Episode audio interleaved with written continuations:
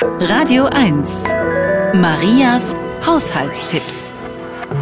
Damit die Sockensuche nach der Wäsche nicht nervig wird, rollen Sie die Strümpfe paarweise an der Öffnung zusammen und geben sie in ein Wäschenetz.